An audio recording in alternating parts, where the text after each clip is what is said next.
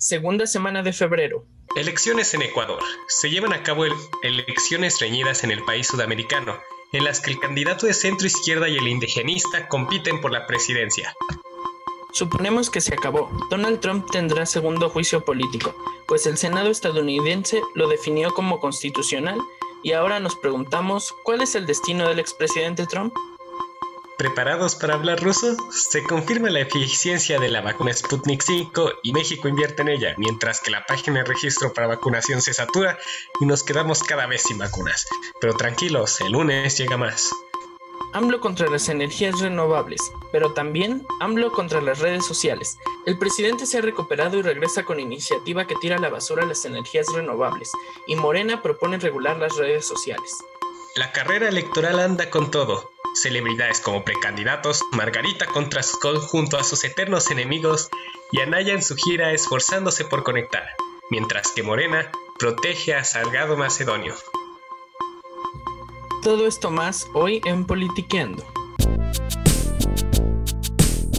¿No sabes hablar de política? ¿Crees que la política es aburrida? ¿No sabes si eres Chairo o Fifi? Entonces no te preocupes, este podcast es para ti. Bienvenidos a Politiqueando. Hola a todos, muchachos, muchachas, muchaches. Ah, ¿Cómo andan todos el día de hoy? Bienvenidos a su podcast de política favorito, o esperemos sea el favorito, Politiqueando. Bueno, aquí estamos. Ha sido una semana dura, pero aquí regresamos y aquí estamos. Bueno, saluda Richie, di hola. Hola, pues con esta bienvenida que dio David como de señor, como de chaborruco, más bien. Ando en modo chaborruco, estoy feliz porque ya casi acaba el semestre. Sí, ya, ya, bueno, yo ya lo terminé, así es que, fiu, por fin, pero pues volvimos de este descansito que tuvimos eh, en donde no dijimos nada ni nada, nos desaparecimos completamente. Eh, una pues no sé si una disculpa o no, pero pues aquí estamos, ya volvimos y venimos con todo y hablar de todo lo que ha pasado en esta semana, que tal vez no han estado muy movidas las semanas, pero sí ha habido noticias como que medias sustanciosas o, pequeñas. Entonces, pues va a estar bueno lo que vamos a venir hablando el día de hoy, ¿no, David? Efectivamente, le, de hecho, cuando estábamos planeando este episodio, le decía a Richie, creo que va a estar un poco largo y yo predigo que este va a ser un episodio de los más largos. Y todo cool, va a estar padre también. Estuve investigando, la verdad sí me dio tiempo para investigar bastante y supongo que para Rich igual. Y pues estamos de vuelta aquí. Y bueno, ¿quieres que comencemos con la primera, la primera sección? Claro, vámonos del otro lado del muro a ver las noticias internacionales. Cruzamos las fronteras para ver qué hay. Del otro lado del muro. Y bueno, en esta semana, como noticia importante internacionalmente, como lo dijimos en los titulares, comienza el segundo juicio político contra Trump. ¿Y qué opinas, David, de esto? Porque a pesar de que está un segundo juicio político, Donald Trump no ha aparecido por ningún lado. Eh, de hecho, o sea, desapareció completamente, está como, como Ricardo Anaya después de perder las elecciones, que se esfumó y quién sabe qué pasó con él.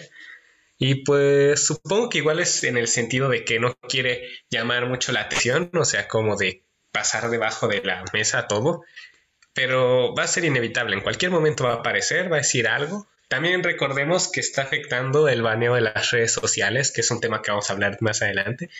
Así que no tiene ni cómo comunicarse. Puede que esta, esta desaparición igual sea un poco impuesta por este hecho, pero pues creo que sabemos cómo va a acabar. Yo no creo que Trump se salve como en el primer juicio político.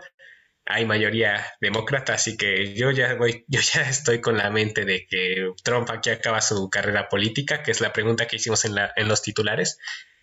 Pero eso no, nos, eso no significa que los ideales trumpistas, como los hemos definido aquí, desaparezcan. Esos van a seguir ahí, es algo a tomar en cuenta más, en temas más adelante. Claro, y bueno, también pues coincido con David porque la Cámara de Representantes y el Senado pues ya está lleno de, demócratas, ¿no?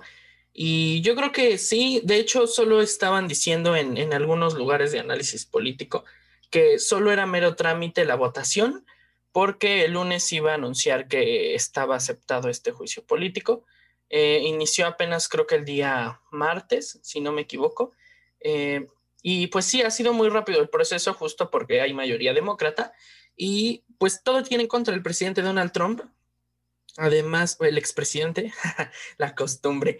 Em, también decía, había escuchado en algunos lados que era muy raro que se enjuiciara a un expresidente, que por lo regular siempre a cualquier servidor público en Estados Unidos se le enjuiciaba durante el cargo.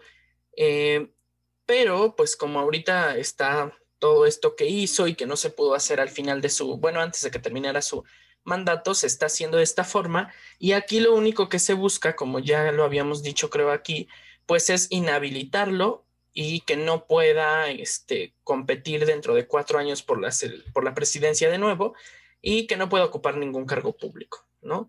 Eh, yo creo que pues eso es lo que se va a lograr y lo que se va a dar. Eh, y sin embargo, no sé, ellos puede ser que, como dijo David, esté haciendo lo mismo de Anaya, de desaparecer mientras hace su berrinche y regresar, ¿no? Tratando de adaptar como que sus propuestas a lo que hizo el otro candidato que ganó. Eh, pero yo lo dudo mucho. Yo creo que Donald Trump sí quedó harto de una forma u otra. Eh, pero quién sabe, también es un hombre muy impredecible, como lo hemos dicho aquí varias veces. Entonces, pues sería ver qué es lo que pasa. Yo creo que sí lo van a inhabilitar, yo creo que es puro trámite, pero también a ver su reacción, porque pues como lo hemos dicho, no ha salido a dar ninguna declaración, ya sea por el bloqueo en las redes sociales, porque si no me equivoco, creo que Instagram ya se la habían desbloqueado desde el día que dejó de ser presidente, eh, pero pues aún así es muy impredecible, el hombre, entonces pues a ver qué sucede con él. Sí, como otro comentario a realizar, es importante aclarar que los populistas siempre acaban de una forma caótica, o sea, es como el ciclo populista, en este caso el de Trump fue así, así que veamos qué tal, qué ocurre. Sí, pues esto fue lo que tuvimos en del otro lado del muro, así es que ahora sí vámonos a las noticias nacionales y a ver qué está pasando con toda la locura de elecciones, bueno, de la carrera electoral de este año y algunas otras noticias que volvieron del pasado, así es que vamos a, a Mexicanía. Lo importante de la política nacional, todo en Mexicanía. Y bueno, el primer tema del día de hoy va a ser sobre el Gober precioso, que al fin, al fin se le atrapó a ese güey, qué bueno, pero a ver, tú cuéntame primero, ¿qué opinas de todo esto, Richie? Primero vamos a poner un poquito en contexto a nuestra generación y a, los que nos escuchen, porque pues este caso viene desde el 2005 en el que la periodista Lidia Cacho sacó un libro titulado Los demonios del Edén, en donde habla de ciertos delitos de algunos políticos este, importantes en ese tiempo. Se habla de Miguel Ángel Yunes, exgobernador de Veracruz. Se habla también de este Emilio Gamboa Patrón, que es uno de los personajes políticos importantes en, México, eh, priista, eh, y también justo de este, mm, Mario Marín, ¿verdad? Este, y también de este exgobernador eh, poblano, Mario Marín, que justo un año después, en 2006, terminó su, su mandato. Y esto tiene que ver también con un empresario poblano que se se llama Camel Nasif. Eh, ¿Por qué sucedió todo esto? Porque ella en el libro denuncia actos de eh, pornografía y trata infantil, perdón, eh, de parte de Camel Nasif, en donde estaban inmiscuidos o con, pues tenían que ver todos estos políticos que acabo de mencionar. por lo tanto, el gobernador de Puebla en ese, en ese momento del 2005, pues mandó a apresar a esta periodista Lidia Cacho en Cancún y hizo que la trasladaran a Puebla. En este trayecto es donde se empieza a dar todo los delitos contra los derechos humanos de esta periodista. En primer lugar, en el trayecto se le comete una violencia psicológica en donde dice que la van a, golpear, que la van a violar, y le dicen cosas horribles. Después, al llegar, eh, es donde se comete de una forma u otra la violencia física, ya que la meten en un cuarto con espejos, obviamente que no se veía para afuera, sino esos espejos que luego hay en las series como de policías, pues de esos. Eh, y hacen que se desnude y del otro lado están policías y hombres viéndola. Entonces, es que se empiezan a cometer todas estas faltas de derechos humanos. Eh, sin, no recuerdo bien si la llegan a golpear, pero em, el punto es que hubo una gran serie de tortura psicológica eh, hacia ella. Después ocurre aquí una serie de eventos raros en los que hasta Televisa está metido porque eh, Mario Marín da una declaración y luego Televisa le pide, no sé, creo que 6 millones de pesos a cambio de que no diga Televisa en las noticias la verdad. Eh, Mario Marín se niega y Televisa saca todo lo que sabe, ¿no? Entonces es aquí que empieza todo el desorden y aquí se va metiendo muchos políticos importantes.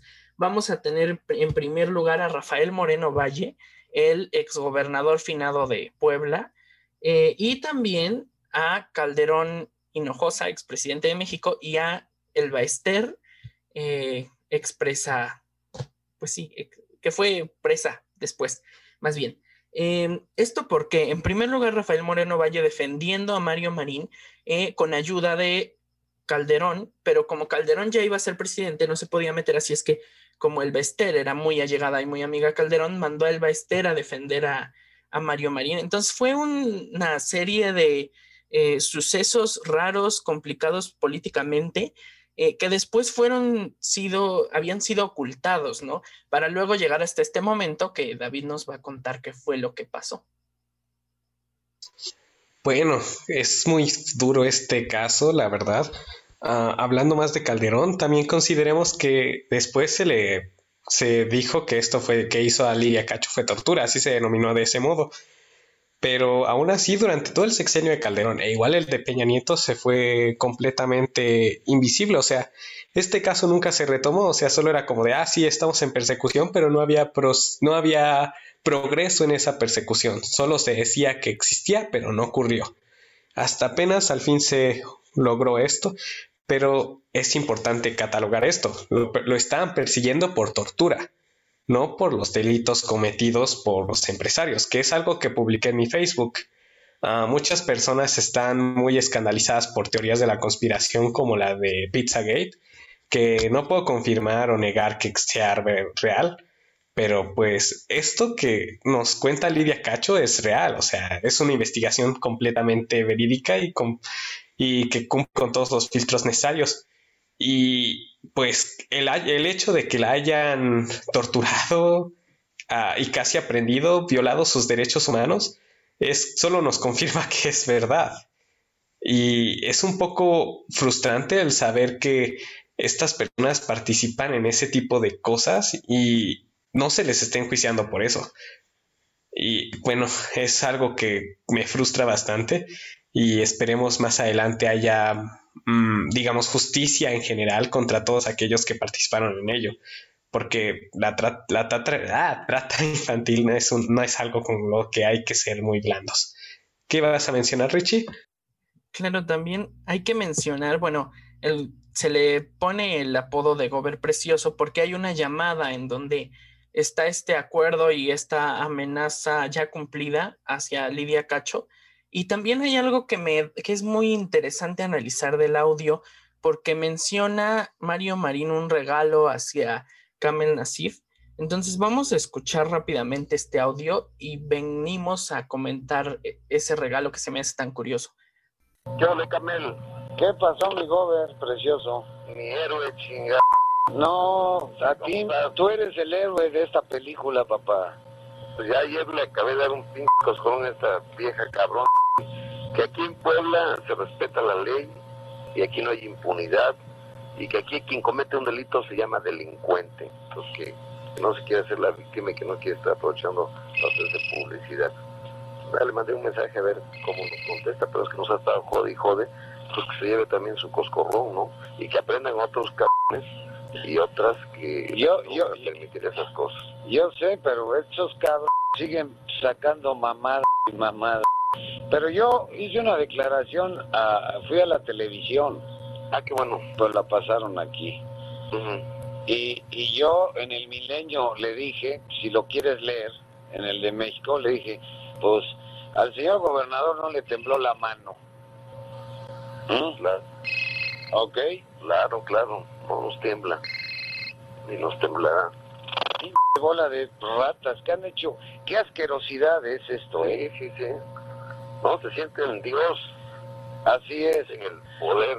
Yo te hablé para, para, pues, para de darte las gracias que de tu, eh, de lo que hiciste, que yo sé que te metí en un problema, pero, No, hombre, me pero, gustan esos, esos temas. Coincido contigo, de que hijo de la chingada. Digo, somos santos, desde luego, ¿no? Pero si alguien tiene pruebas que las presentes, lo mejor que se calle en la boca.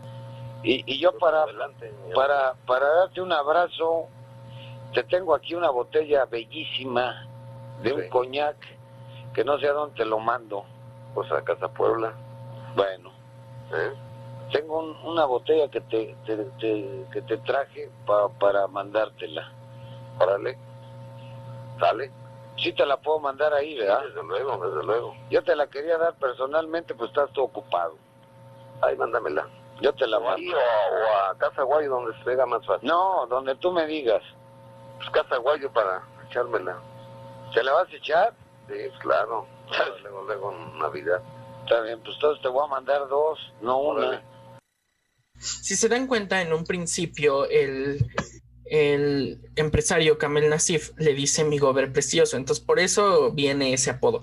Pero a mí lo que me causa más eh, curiosidad o se me hace muy raro es que el gober precioso Mari- Mario Marín le menciona a Kamel Nasif que le va a mandar un regalo y que le va a mandar una botella muy bella de eh, whisky, creo que era whisky. Eh, entonces, eso a mí me, me hace recordar algunos artículos y comentarios que había escuchado yo que en la trata de personas o en la trata infantil se le ponían nombres claves a las niñas o niños o personas a los que se estaban vendiendo o tratando, ¿no?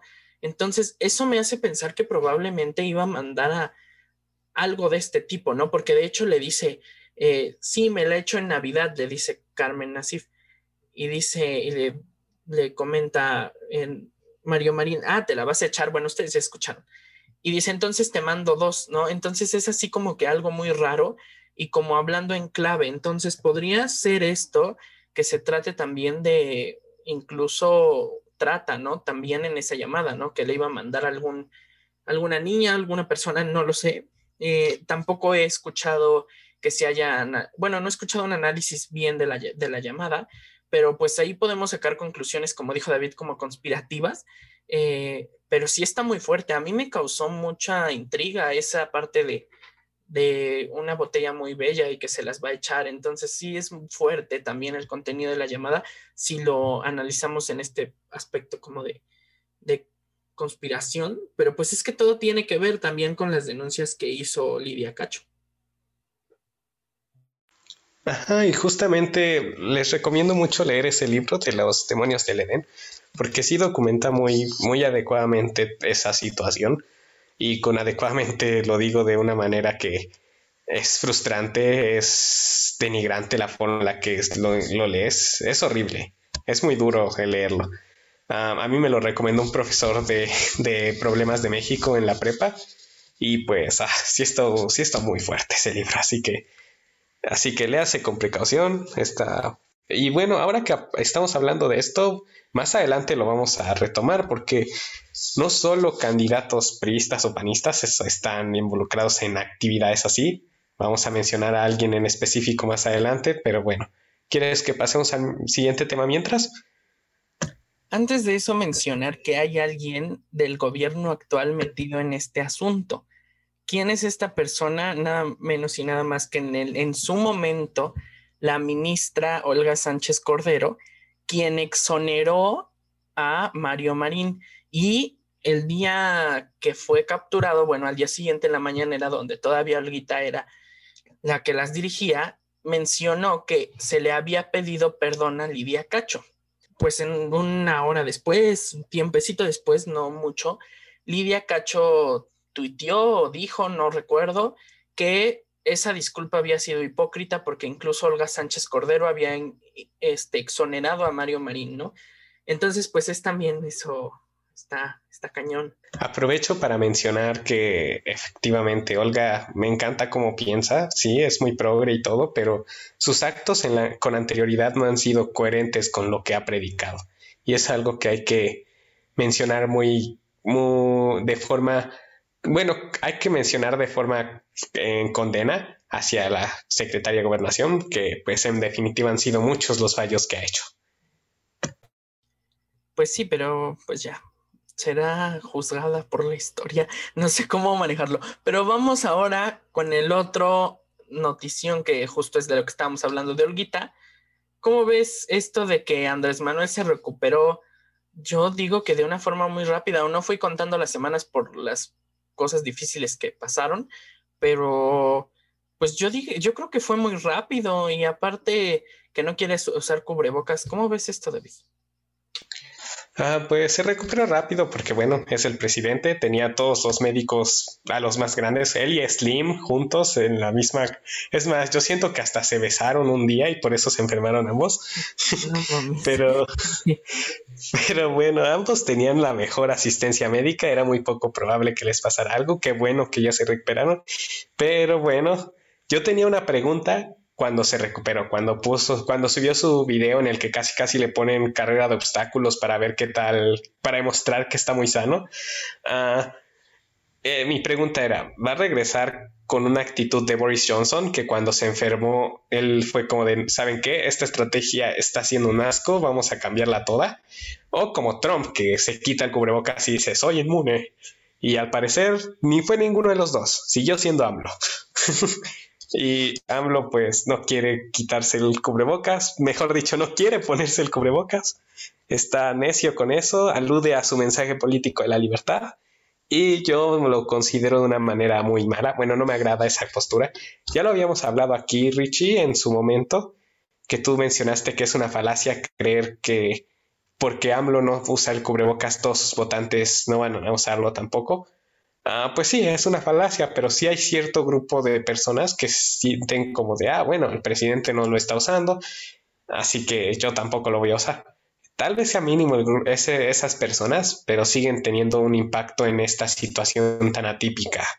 Ah, siguen expandiendo, siguen influyendo en esta cadena de contagios. ¿Tú qué opinas?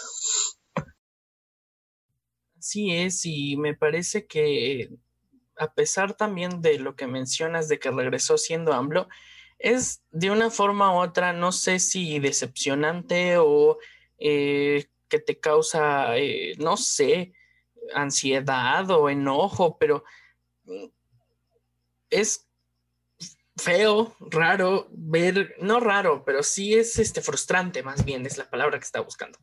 Eh, ver cómo a pesar de que ya le dio y a pesar de que está viendo que el mundo, exactamente México, está siendo un caos gracias a la pandemia y a su mal manejo, eh, tanto socialmente como políticamente, él no haya despertado o haya abierto los ojos y haya dicho, bueno, mejor hay que hacerlo de esta forma o hay que hacerlo de alguna forma diferente, ¿no?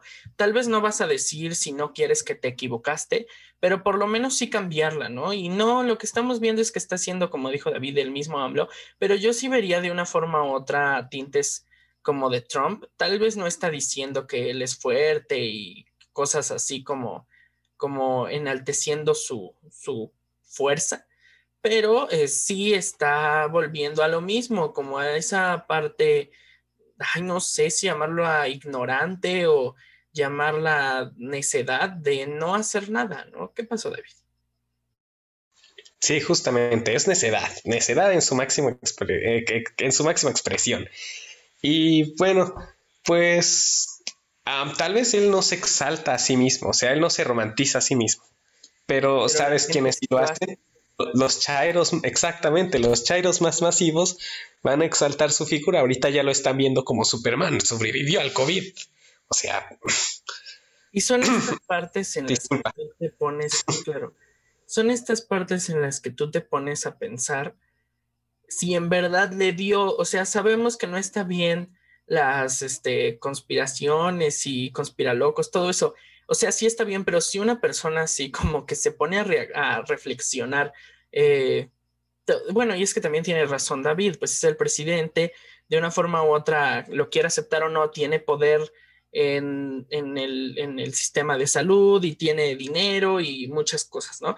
Entonces, por una parte, podemos verlo así y se podría callar la boca de los conspiralocos diciendo, pues es el presidente que esperabas, tiene dinero, tiene medios para que lo atiendan todos los médicos que sean importantes, que sepan y con los con los medicamentos que sean, ¿no? Y es justo, iba a mencionar que probablemente no le dio, pero me hizo pensar David y tiene razón. Eh, es como si le diera al Papa, ¿no? O sea, a pesar de que tiene eh, ochenta y tantos años, pues tiene los recursos, eh, los médicos, todo lo que sea necesario para que él viva, ¿no? Sin embargo, a veces eso ni siquiera es necesario, ¿no? Porque también hemos visto como personas ricas han muerto por el COVID. también eso tiene que ver el, el sistema inmunológico de uno. Aparte, también hemos de ver que AMLO pues, sí ha resistido de una forma u otra su salud a algunos golpes que ha tenido. Pero bueno, ¿qué pasó, David?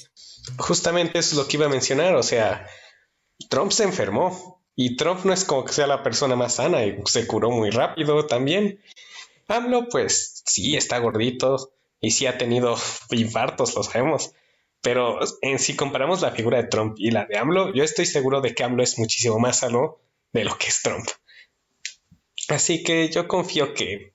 Yo creo que sí le dio. Estoy seguro de que sí le dio. No le veo ningún beneficio a que no le haya dado.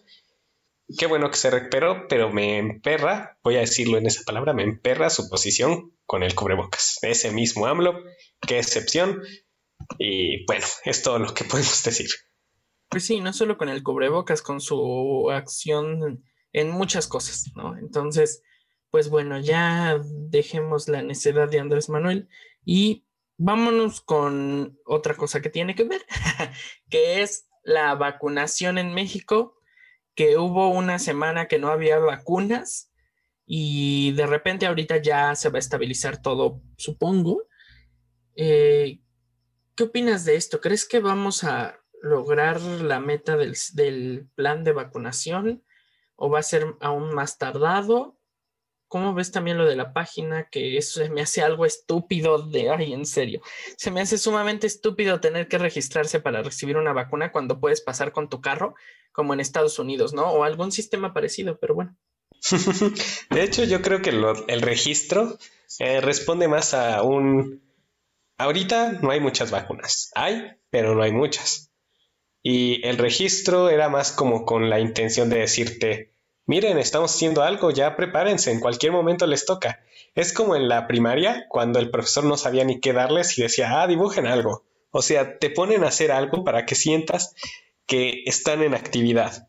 La verdad es que ahorita, en un, en un momento, en otro podcast anterior yo había dicho, el proceso de vacunación se está acelerando. Ahora pues me doy cuenta que me equivoqué, se atrasó hay que mencionar también los factores externos que, afectaron en esto y es que Pfizer paró su producción y con las que ya tenía le dio prioridad a países con los que había hecho tratos anteriormente, como Brasil y Estados Unidos. De hecho, si buscan la gráfica de la vacunación en Latinoamérica, aún faltan muchos países por empezar, como Colombia, que es un país grande, digámoslo así, que no ha empezado. Y Brasil ahorita de repente como que se alzó su número de vacunaciones y es como, pero fue muy exponencial, muy rápido y saca de onda. En cambio México cada vez tiene menos. Y es por eso, porque Pfizer le empezó a dar prioridad a estos países sobre México, por ejemplo. Y pues qué feo que sea así, qué feo, pero pues al final Estados Unidos es el que más dinero ha invertido. Y pues yo creo que sí se va a llegar a la meta, tal vez no en diciembre, tal vez se tarde un poco más, pero con todos los tratos de, digamos, todos los escapes que hicieron Gatel, Marcelo y todos ellos para evitar esto, o sea, compraron la vacuna de la Sputnik, compraron también la China que se va a producir en Querétaro, ah, y así mucho, o sea, le, metieron dinero a las otras vacunas para que les lleguen lo más, lo más pronto posible. Y yo creo que la aceleración que tuvo Brasil la va a tener México, pero hasta como por marzo. O sea, vamos a acelerar de nuevo duro en marzo. Ahorita el lunes va a llegar un nuevo cargamento de Pfizer. Pero pues por lo mientras hay que ser pacientes y vamos a tardar un poco. Tampoco hay que creer en esas noticias amarillistas de, oh, México va a tardar 80 años en vacunar a todos. porque están muy sesgadas esas eh, esa información. Es como decir, eh, ah, digamos que están midiendo cuánto tardarían con el número de vacunaciones que solo hubo hoy. O sea, no está considerando factores como que en unos días llegan más, en un mes van a llegar todas las rusas, en un mes van a llegar todas las chinas. Esos factores que igual van a afectar a lo largo. ¿Tú qué opinas, Richie? Exacto, también yo diría el factor que se refiere al sistema de salud o sistema de vacunación como tal, que pues es las campañas, las personas que van a estar vacunando, los puntos de vacunación. Yo creo que eso también es muy importante y que se tiene que ver bien claro cómo va a ser, porque si vas a tener que registrarte para todos los niveles, o sea, porque lo estamos viendo ahorita tal vez para las personas de la tercera edad, pero hay que ponernos a pensar qué tal si es para todos. O sea, yo creo que si es para todos, todo esto va a ser un caos y eh, no va a estar, no va a ser ágil, porque en primera tenemos a esas personas que son antivacunas, ¿no? Y ah, deja tú de que puede que en este momento estén diciendo, bueno, yo no me, no me gusta vacunarme, pero ahora lo voy a hacer porque pues está muy peligrosa la cosa, ¿no? Veamos a ese grupo de personas y también a las personas que son medias decidiosas. Te dicen que te vas a registrar y, y como eres una persona decidiosa o eras antivacunas, cosas así, vas a decir, qué hueva estar esperando a que se restablezca el sistema, porque ya se cayó varias veces, qué hueva estar este, haciendo este trámite, porque al final todo es burocracia en un principio, ahorita en el registro. Entonces, vamos a ver personas que digan qué hueva estarse registrando y qué hueva intentar en la madrugada registrarse si es que no se cae la página. Entonces, yo veo, lo veo por ese lado, ¿no? Eh, y no es tampoco decir, este, ah, que bueno, va a haber vacunas para más personas, no, porque sí hay que analizar ese cierto tipo de cosas, porque así son los mexicanos. Y si no se vacunan, aunque haya más vacunas para los que sí lo hagamos, pues va a ser muy complicado también domar la pandemia. Ya como último comentario de mi parte al respecto, pues la neta la página está diseñada con la cola. Esa es una realidad. y pues yo creo que solo este proceso de registro, como te dije, es más o menos para que sientan, para que la gente sienta que se está haciendo algo realmente a la larga van a quitarlo y van a descentralizar eh, el proceso de vacunación, o sea, van a regarlas por cada estado o cada institución pública para que vacunen a cierto sector. Y así va a ser. Yo, yo creo que a las escuelas, bueno, a la SEP les van a dar las vacunas para los maestros, a la UNAM para los estudiantes, al POLI para los estudiantes, y así. Pero pues por lo menos con los, con los adultos mayores va a ser de este modo. Pero bueno, ya veremos a la larga qué ocurre. Ojalá que así sea. Ahora vámonos a hablar de lo de las energías renovables, que yo lo he visto, se ha visto desde un principio. Eh, de una forma u otra, yo ya tenía una reflexión sobre esto. Eh, es preocupante, sin embargo, no creo que sea tan loco esto, pero ahorita hablo de lo que opino. ¿Tú qué opinas respecto a esto? ¿Qué sabes de las de AMLO y su guerra contra las energías renovables? Bueno, AMLO ya se había posicionado contra de estas desde hace un buen, desde la mitad del año pasado, incluso creo que desde campaña. Hay que poner cosas muy en claro. Las energías renovables en México son una coinversión. Los privados deben invertir con CFE y ambos hacen eh, pues proyectos de energías renovables. Otra cosa es que ahorita México va a tener mucho petróleo y además somos un país tercermundista cuya mayor inversión va a ser, ha sido siempre el petróleo, es como nuestro oro. En México el oro es el petróleo, así como en la colonia fue la plata de, varios lugares aquí. y tercero, pues también sabemos que al presidente le encanta el petróleo. Creo que él hasta tomaba cereal con petróleo el güey cuando era niño. y otra cosa que quiero mencionar Sí, es muy preocupante. A mí me enoja mucho que no haya esta inversión a las, las energías renovables que es muy necesaria actualmente, porque no es una inversión de un día para el otro. O sea, imaginen, imagínense, ah, hoy AMLO dice, oh, sí, queremos energías renovables. No, no es como que mañana vamos a tener todos, uh, pues, paneles solares o de esas cosas, maquinitas eólicas. no, ah, es, es una inversión a la larga si, se empiezan a hacer reformas a favor del ambiente, estas se van a hacer a la larga. Pero, ah, pues, eh, bueno, mejor dicho, esto es lo que han hecho países de Europa. Pero algo que no consideramos y que se parece que hemos olvidado es que, ¿quiénes son los países que más contaminan? Pues Estados Unidos y China. ¿Y por qué nadie les ha exigido nada a ellos?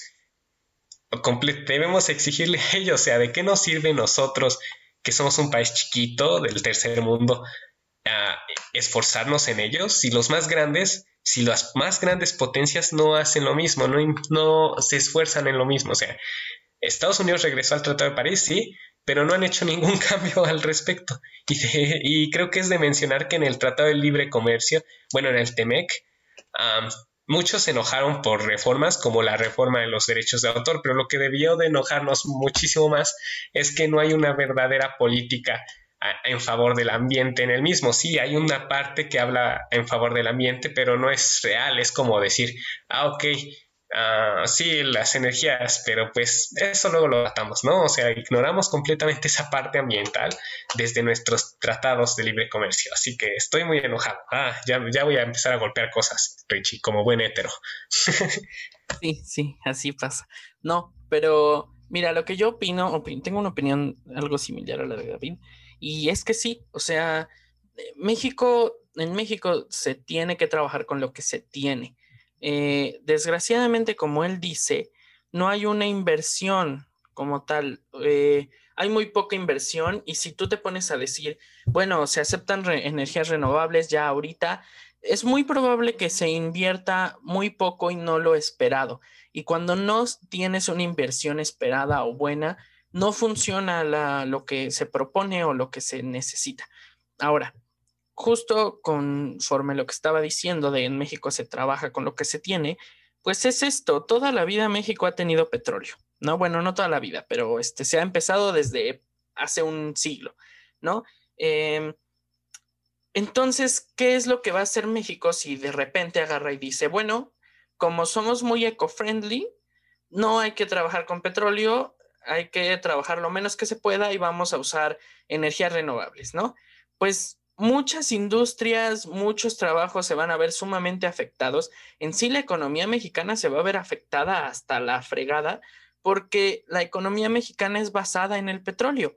Entonces, yo creo que sí se debe de hacer, como dice David. Eh, es preocupante que no se esté haciendo porque se debe de hacer poco a poco, ¿no? Eh, como dice, no va a ser de un día, de, una, de la noche a la mañana, se tiene que hacer poco a poco y que no se esté empezando a hacer eso poco a poco es preocupante. Pero también, como les digo, no hay que pensar que AMLO va a agarrar o quien el presidente que esté o quien sea va a agarrar y va a decir vamos a invertir desde ya y se elimina la producción del petróleo al 60, 70% porque somos eco-friendly y a ver cómo le hacen, ¿no? Y ahí vendría una este, crisis económica muy gacha, eh, una pérdida de, de trabajos muy fea también y ahí sí se le pondrían como locos a la persona que esté por quitarlo del petróleo, ¿no? No sé qué pienses, no sé si estoy yo muy volado en la forma de que estoy pensando o está bien. No, de hecho tienes bastante razón en eso. Es muy... Ah, quitar el petróleo de un día para el otro sería un suicidio en la economía mexicana, pero eso creo que ambos estamos de acuerdo. Debe comenzar a hacerse pequeñas reformas que a la larga uh, hagan ese cambio. O sea, y tal vez llegue un día en el que digamos, ah, pues ya tenemos suficientes energías renovables, pues ya podemos dejar el petróleo y ese día será magnífico. Pero eh, no es algo que puede ocurrir de un día para el otro. Esperemos. Eh, yo, yo, no, yo ya no creo que AMLO vaya a hacer eso, así que esperemos Sebrad o el quien lo suceda ah, haga eso. Espero que empiecen a tener esa conciencia. Claro, yo creo que poco a poco se puede lograr. En ese caso, como mencionabas, nada más como último comentario, en el caso de Estados Unidos, era un trabajo que debió de hacerse desde hace mucho tiempo, desde que iniciaban las energías renovables, porque ellos sí tienen la, posibilidad de hacerlo y porque aparte no son un país eh, petrolero en primera instancia, ¿no?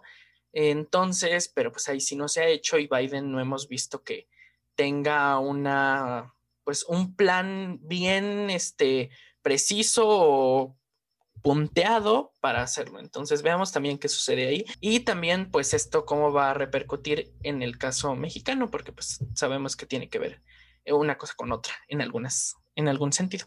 Eh, bueno, vámonos ahora sí con lo de las redes sociales, que eso sí no vengo bien informado. ¿Qué pasó ahí, David? Bueno, digamos que un senador de Morena, que no me acuerdo el nombre de este güey, pero sí es fam es uno de los populares. Uh, discúlpenme, no, no, es, no, es Noroña, es uno de los populares, pero coherentes, no Noroña. um, ay, no recuerdo bien el nombre del güey, pero básicamente presentó una pre-iniciativa, es importante aclarar que es pre, aún no se hace bien, que propone regular las redes sociales. En esta iniciativa, bueno, obviamente, ¿tú cómo crees que fueron las reacciones de las personas cuando dijeron regular las redes sociales? Pues obviamente, como se espera de parte de algunas personas y en especial de los conservadores, seguramente dijeron que censura completamente y que nos iban a controlar y no íbamos a poder decir nada. ¿No? Exactamente de ese modo fue. No lo pudiste decir mejor. y fue así. Ah, consideraron que era censura, que era un ataque contra la libertad de expresión, que a la larga iba a hacer que el Estado pudiera ah, quitarte tu cuenta, tu, tu, YouTube, tu canal de YouTube lo iban a cerrar. Pero una vez que lees la iniciativa es todo lo contrario. a mí me da mucha risa esto. Porque no sé si recuerdes, pero hace como seis meses salió un documental en Netflix que se llama El dilema de las redes sociales y todos empezaron a decir, no, ya viste cómo, cómo YouTube te controla, cómo Facebook hace que te quedes en la pantalla. Ah, a mí me caga ese documental, no me gustó para nada, quiero aclarar eso. Y ahora que proponen hacer una, algo en contra de que utilicen tus, tus, tus datos para darte publicidad o para vigilarte, como con WhatsApp hace unas semanas, que todos se alocaron cuando WhatsApp hizo su, actualización. al fin el Estado hace una reacción al respecto y ¿qué es lo primero que dicen? Es censura, está en contra de los derechos humanos, no sé por qué hacen eso. Es un poco de doble moral. Nos, no nos gusta que nos vigilen las empresas, pero lo aceptamos. Pero cuando el Estado empieza piensa intervenir al respecto, ahí se enojan las personas. como tal, creo que hasta leyendo la iniciativa propone cosas interesantes, como supongo que a ti te ha pasado que publicas algo y te dicen Facebook bloqueado por 30 días. ¿Sí te ha pasado? Sí, me pasó ya dos veces, pero no tanto tiempo. Ah, bueno, ahí está.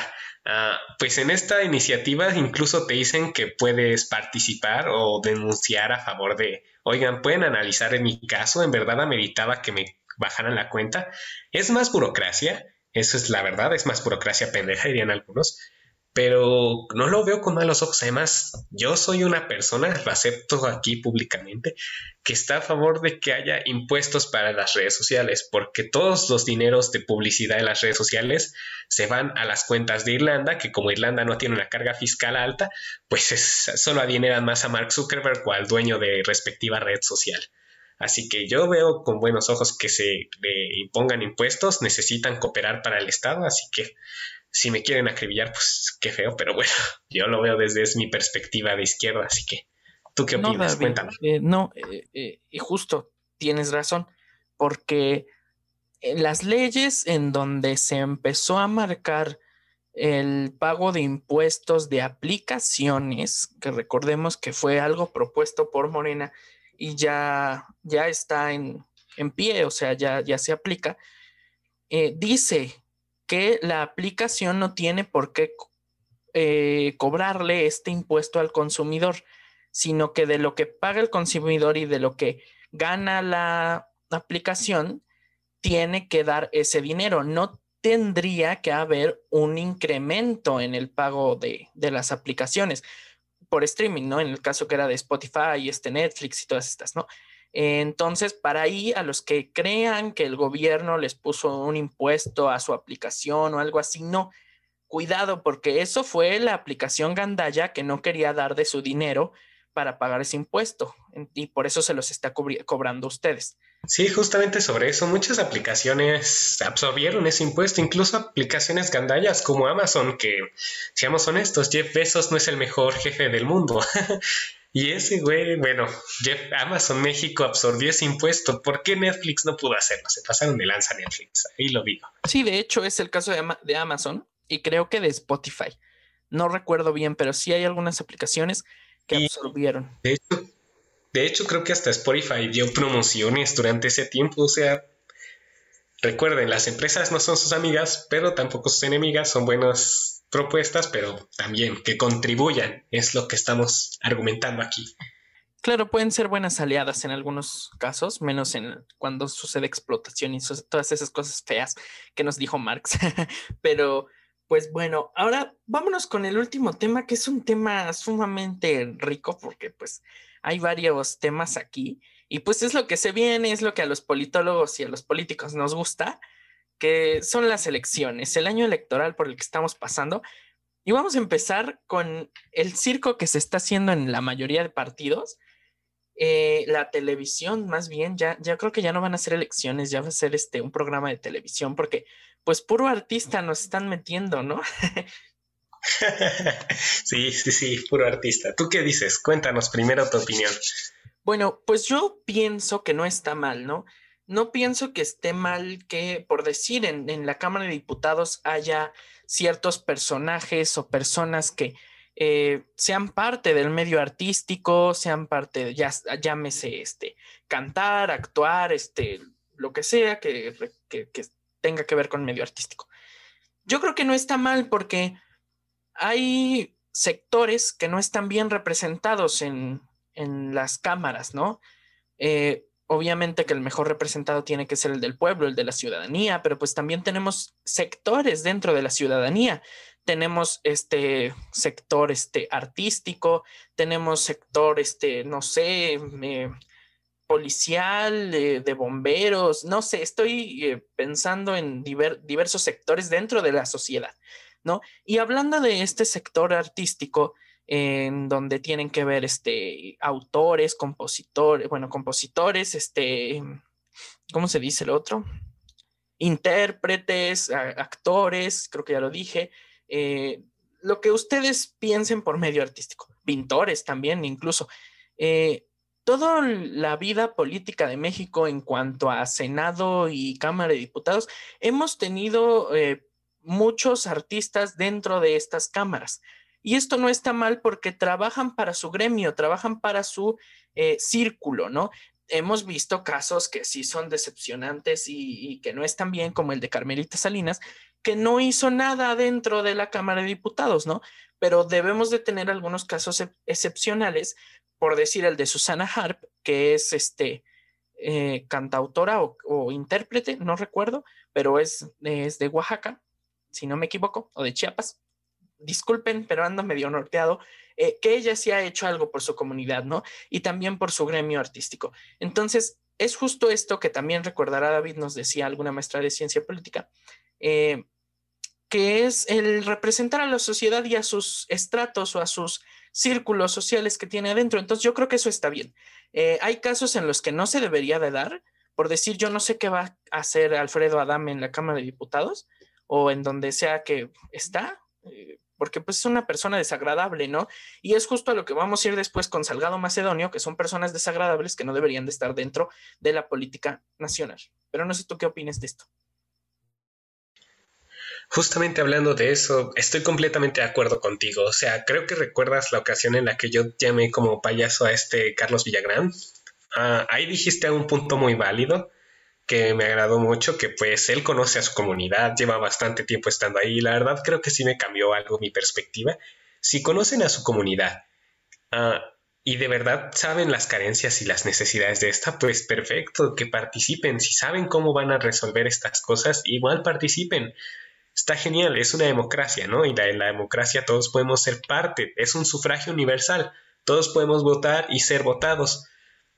Y eso es lo bueno de estas situaciones, o sea, esta, somos liberales, hay que estar abiertos a esto, solo que hay que ser conscientes de que ah, pues no todos lo harían bien, pero al final es parte también de que ellos representan su parte, o sea, si Carmen Salinas hubiera hecho en alguna comunidad más teatros o algo así, te estoy seguro de que en este momento estaríamos diciendo, no, la sorpresa fue Carmen Salinas, que hizo un gran trabajo, pero no hizo nada. O sea, ese fue el caso más popular de un fracaso grande. Pero también hay incluso artistas, ah, tú mencionaste a Susana Hart como, como una buena, y sí, lo fue, Ah, pero también hay otros que unos considerarían, no, tal vez lo harían muy bien y todo, pero Demian Alcázar, que es muy buen actor y todo, cuando participó en política, pues la verdad es que no lo hizo muy bien, que digamos. Así que, pues hay que, no hay que cerrarnos con esta visión prejuiciosa y un poco incluso meritocrática de que no, ¿qué hacen ellos? O sea, ellos igual son ciudadanos, ellos igual pueden participar pero deben saber cómo hacer política, deben saber las carencias de su comunidad y deben saber cómo solucionarlas. Pues fuera de eso, yo creo que nada más en cuanto a estas personas que no son, eh, es que yo no sé, la gente o la sociedad piensa que un político tiene que ser necesariamente abogado o, no sé, politólogo o algo así, muy serio, ¿no? Y no, o sea, política la puede hacer cualquier persona que tenga bien firmes sus ideales eh, y que quiera hacer un bien por la sociedad, porque de eso se trata la, política. Eh, y pues desgraciadamente también mencionar algo que nos dijo nuestra maestra de ciencia política, que los abogados no saben hacer política y no saben hacer leyes, pero no sé si de eso, David. Sí, lo recuerdo y pues no puedo estar más de acuerdo, la verdad.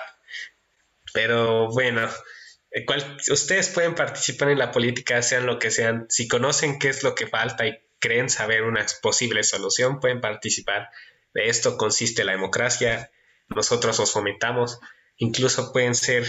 Me encanta un caso de en Guadalajara que la UDG, la Universidad de Guadalajara, no se siente representada por ningún partido y una egresada hizo su propio partido, literal pero y pues ahorita va a lanzarse de diputada local y pues espero gane. Luego les paso el nombre de quién para que por si hay algún un podcast escucha de allá de Guadalajara o de Jalisco. Así que vamos, cada uno mientras tenga una visión para su propia comunidad y sepa representarlos, participe en política. Claro, todas las opiniones son válidas siempre y cuando no dañen a terceros y, y, y sumen, no dividan. Eh, ahora vámonos con el siguiente que es, eh, pues vamos a seguir con esta alianza, la alianza del circo, la alianza de los payasos. Y vamos Eso sí es un circo. Ese sí es un circo. Vamos a hablar de Margarita, que yo ya la había visto muy desaparecida y triste desde que no le aprobaron su partido. Pero, pues ahora resulta que volvió al PAN y al PRI al PRD con la alianza, claro. ¿Se dan cuenta de lo irónico que suena esto? La panista que se fue porque dijo, ah, se han perdido los valores del partido, regresó y no solo al partido que llamó sin valores, sino también a sus dos enemigos mortales. Se les unió a sus dos enemigos mortales, al PRD y al pinche PRI. O sea, no manchen, es tan increíble de decir esto. O sea, tú Richie, si hace cinco años alguien te hubiera dicho, ¿conoces, recuerdas a esta señora homófoba Margarita Zavala? Oye, yo digo que se va a aliar con el PRI y el PRD. ¿Tú lo creerías? Si te lo hubiéramos dicho hace bastantes años. No, sinceramente yo nunca pensé, o sea, sabíamos que había algo muy escondido entre estos partidos, pero yo no me imaginé que lo fueran a hacer real, ya lo había dicho, y menos de Margarita, que presumía ser una señora muy firme en sus ideales, hasta se salió del PAN para, pues, seguirlos, ¿no? Pero pues ahora vemos que realmente no, es como su esposo. Y bueno, retomando esto, creo que me da mucha, mucho cringe esta coalición porque te das cuenta que hace, ah, en junio el PG dijo, ah, esto con la boa y mencionó a todos los que ahorita ya son una coalición. O sea, literalmente estos ya son una pinche coalición. El pinche presidente les dijo qué hacer y ellos le siguieron el pinche juego. O sea, eso es ser una muy mala coalición, una muy mala... ¿Cuál es la palabra? Oposición. O sea, qué pena me dan estos tipos. es que son completamente una bola de estúpidos porque y aparte todos decían que AMLO estaba loco, que esa lista ni siquiera era cierta, que pues no, que estaba loquito, que ya se andaba puesto a investigar y a inventar y cosas así. Y después, mm, o sea, como si fuera predicción, pasó, ¿no? Y vimos que todos o la mayoría de personajes ahí mencionados estaban unidos y hasta salieron y lo demostraron y dijeron, sí, estamos unidos, ¿no? Eh, después de que ellos mismos dijeron que eso no era cierto, ¿no? Entonces, pues básicamente ahí vemos cómo de una forma u otra Andrés Manuel pues les está, les está marcando pauta o les está marcando agenda a futuro a estos partidos. Y seamos sinceros, viendo todo esto que está pasando, yo creo que una persona que por lo menos se pone a pensar en quién vota o en qué hace en el momento de elecciones, no va a votar por esta gente, porque, o sea, simple y sencillamente sí estamos viendo, vamos a regresar a una palabra muy dicha por Andrés Manuel, pero estamos viendo una mafia en donde todos se unen, todos se, juntan eh, por sus intereses, ¿no? Eh, y también una cosa que no estaba en nuestro guion, que yo lo, lo encontré hace poco tiempo, hace unos minutos, es que decenas, no podemos decir cientos porque pues no, sabemos que no los tiene, pero decenas de perredistas renunciaron al PRD porque estas personas, de una forma u otra, si tienen bien sus ideales, y dijeron que no van a estar junto con el PRI en las próximas elecciones, ¿no? Eh, hablamos de aproximadamente 3.500 personas, yo creo que se les fue todo el PRD ahí, yo creo que era todo lo que quedaba, eh, y se les fueron, ¿no? De hecho, hicieron una protesta fuera de las instalaciones de la, colonia, de la colonia Roma del PRD y pues se fueron estos perredistas, ¿no? Yo creo que personas que sí están firmes con sus ideales y qué bueno que lo hicieron, porque tampoco te van a imponer una coalición con un enemigo político supuesto de hace mucho tiempo y que no va con tus ideales, ¿no? Yo creo que eso está bien. Sí, y bueno, como un último comentario, Margarita, ¿te das cuenta que se está uniendo con los mismos tipos que la corrieron básicamente, con Ricardo Anaya, que eh, como un comentario rápido, ese tipo me sigue dando un poco de risa cómo intenta conectar con la gente, pero pues que ellos es como de, bueno, si te crees ese video del de forma en el que todo es una pantalla verde, pero bueno, denigrante, imagínate, ¿tú regresarías políticamente con aquellos que te destrozaron? Yo no lo haría. Así que, no, y bueno, ahora Aparte, este, pues sí, como dice David, la destrozaron políticamente y hablaban mal de ella, ¿no? O sea, públicamente se sabe en los debates y en todo esto. Y de una forma u otra fue, no sé, a mí se me hace que hasta de violencia, violencia psicológica la que le hicieron a Margarita, porque pues pobre, ¿no? O sea, de una forma u otra, sea quien sea, pues ese partido sabíamos externamente que era de los Calderón, no el PAN. No está el, el calderonismo era lo que controlaba el PAN. Ahí ya me estoy trabando. Este, y, y no, ¿no? Entonces, y ahora vamos a ver qué pasa. Porque ahí, si entra Margarita, se va a hacer esta fracción de los calderonistas y otra facción de los anayistas, si se les podría llamar así, y van a dividir al PAN más de lo que ya lo han dividido. Qué bueno, porque me caen mal, pero pues qué malo para los que creen en él. sí, qué malo para los panistas. Por cierto, ahora que hablaste del PRD, um, solo como una mención rápida, uh, la cuenta de Twitter del PRD no está bloqueada y denunciaron el hecho de que no pagan, no cumplen con los contratos y que tratan de hacer más favores locales para ganar dinero de campaña y así. Y pues mi predicción es que el PRD en menos de 10 años pierde el registro y mínimo se hace un partido local. Mejor dicho, máximo se hace un partido local y pues yo creo que es un partido que a la larga desaparecerá. Muy probablemente eso suceda, así como con otros partidos. Ya veremos qué tal la avalancha, si es que hacen avalancha de nuevo Morena o no. Ahora vámonos con un tema del que ya habíamos hablado un poquito hace rato, que es eh, Félix Salgado Macedonio, esta persona denesnable que está contendiendo por la candidatura o ya por la gobernatura de Guerrero. Ya, ya es un hecho que va a ir por la candidatura en Guerrero. Y es muy horrible. O sea, qué feo que Morena le haya dado la candidatura a él. No todo Morena está de acuerdo, eso es un hecho. O sea, hay un grupo progresista que está liderado por J. Cole y ellos, que sí se opusieron completamente a esta decisión. Que por cierto, aquí también, hablando de nuevo de Olga Sánchez Cordero, en muchos de los casos de Félix, ah, que bueno, que ha sido constantemente acusado de violación, e incluso muchos le aluden que ha sido pedófilo además, que qué, persona tan horrible. Pues Olga también ha, ha, apoyado públicamente a este señor y pues qué feo que sea así, ¿no? O sea, qué horrible que le estén dando un puesto político tan grande a este tipo. Yo sí estoy muy molesto con esta decisión, no puedo expresar mis palabras para demostrar mi frustración y enojo de que le estén dando tanto poder a alguien así, pero al final es un tipo con base política fuerte y que seguramente sabe cosas de personajes igual a fuertes de la política izquierda. Y por eso mismo no ha de convenir correrlo, pero pues al final esas son solo suposiciones mías, pero qué horrible, estoy muy enojado por eso.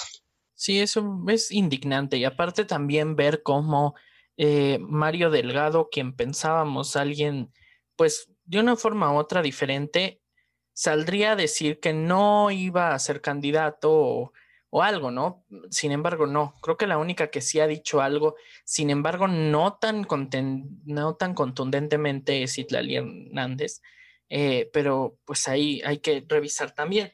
Y cabe resaltar en este aspecto que este hombre fue denunciado ante la Comisión Nacional de Honestidad de Morena, pero ya que no quien lo denunció no era un miembro de, del movimiento, no estaba afiliado, no procedió la denuncia y fue desechada. Entonces, pues yo no sé qué esperan, o sea, que lo denuncien ante, ante un órgano ya más fuerte, no sé, la FGR, que se debería de interponer una denuncia, no sé por qué se ha hecho, si ya, ya está, pero no, no está en proceso, no lo sé.